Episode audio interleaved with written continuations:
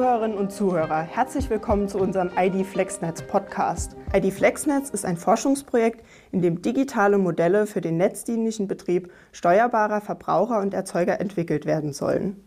In diesem innovativen Projekt kommen Industrie-, Forschungs- und Wirtschaftsunternehmen zusammen, um die Vision eines Marktplatzes zum Handel von sogenannten digitalen Zwillingen zu verwirklichen.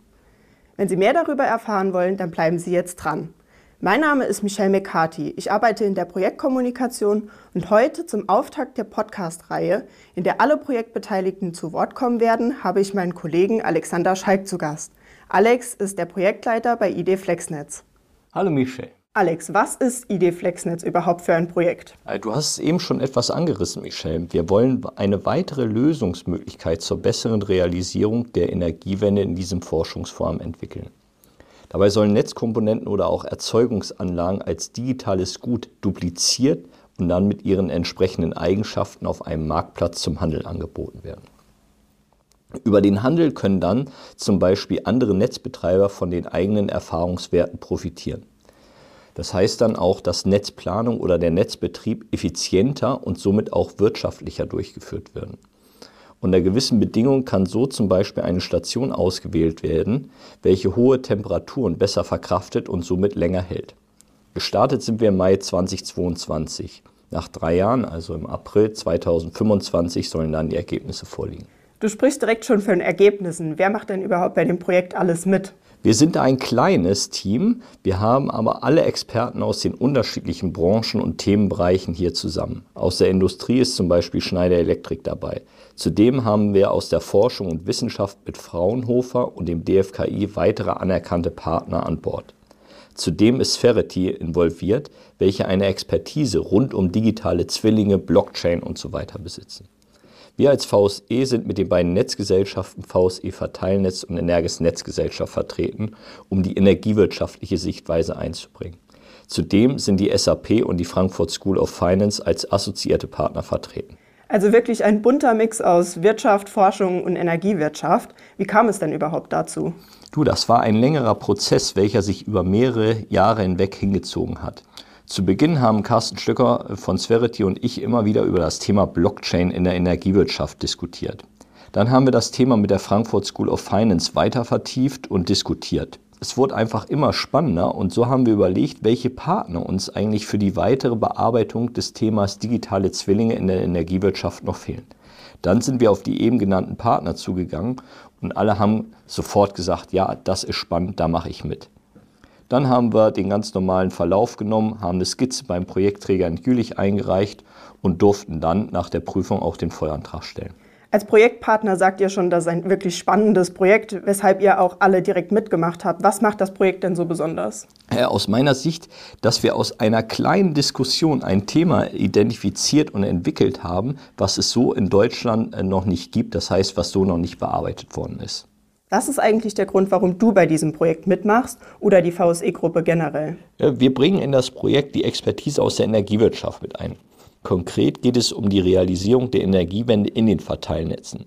Wir sehen durch ID Flex eine Möglichkeit, unseren Baukasten von Lösungsoptionen in den Bereichen Netzplanung, Netzführung und Netzbetrieb weiter verbessern zu können. Was hat denn die VSE-Gruppe jetzt davon, beziehungsweise die Energiebranche? Ja, Zielsetzung ist es zudem, die Kosten für die Steuerung und den Betrieb der Netze äh, reduzieren zu können. Der Einsatz von digitalen Zwillingen und ein Austausch über Marktplätze werden hierbei aus unserer Sicht als großer Hebel gesehen, da diese Werkzeuge bzw. Ja, Hilfsmittel bei Netzbetreibern bisher so noch nicht im Einsatz sind. Jetzt weiß ich, was die VSE-Gruppe davon hat, doch was habe ich davon? Also was hat ID FlexNetz äh, für die Ein Allgemeinheit für Nutzen? Welchen Vorteil habe ich selbst dann davon? Ja, das muss man als Kombination sehen. Für die Netzbetreiber gibt sich so eine Reduzierung zum Beispiel von Einführungskosten. Auch wird das Projektrisiko reduziert und es ermöglicht die Nutzung neuester Modelle. Es vergrößert die Vielfalt an Anbietern und deren Spezialisierung und verringert durch eine Standardisierung des Austausches die Abhängigkeit von einem Anbieter. In Summe sollen die Kosten für die Netzplanung reduziert werden. Das heißt also, die Netzplanung soll schneller durchgeführt werden können. Im Netzbetrieb sollen durch ID Flex äh, geeignetere Netzkomponenten eingesetzt werden können, wodurch zum Beispiel längere Nutzungsdauern erzielt werden können.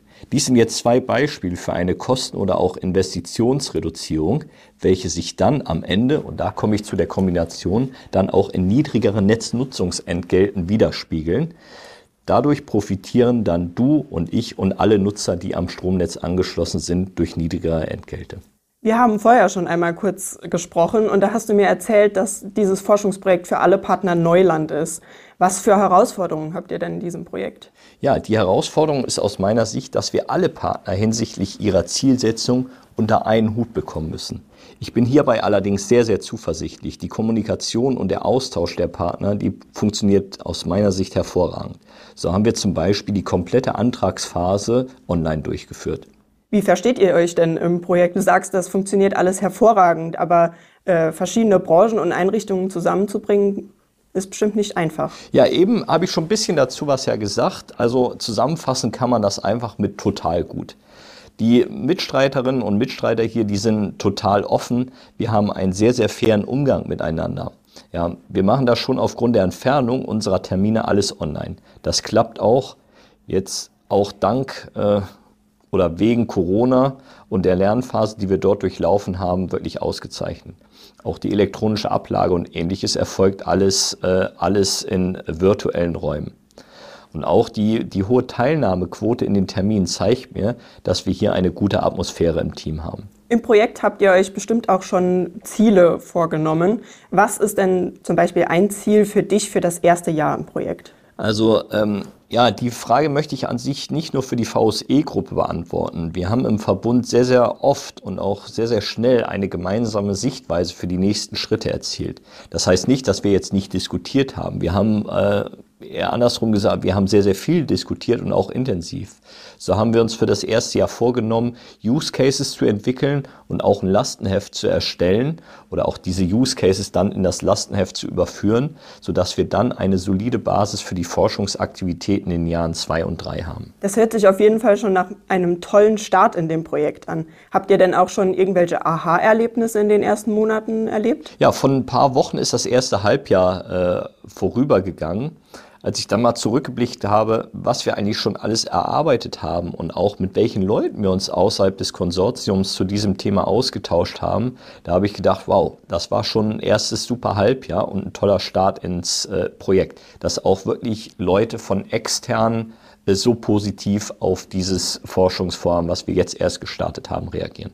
Im Forschungsvorhaben seid ihr alle eine Art Pioniere, das haben wir vorher schon einmal angesprochen. Welches Ergebnis wünschst du dir denn gesamt? Ja, gut, natürlich, dass wir unsere Ziele, die wir jetzt äh, uns gelegt haben, dass wir die erreichen und einen Ablauf entwickelt haben, wie wir digitale Zwillinge auf einem Marktplatz handelbar machen können und dass dann auch von der Energiewirtschaft und von der Industrie diese sinnvoll eingesetzt werden können. Hier spielen dann am Ende auch die Einfachheit und die Akzeptanz eine entscheidende Rolle für den Erfolg. Aber ich bin guter Dinge, dass wir auch dieses Ergebnis erreichen werden. Vielen Dank, Alex, für deinen Einblick in das Forschungsprojekt IDE Flexnetz. Ja, Michelle, danke dir auch für dein Interesse. Und wenn ihr jetzt neugierig geworden seid, dann schaltet auch in die nächste Folge mit ein.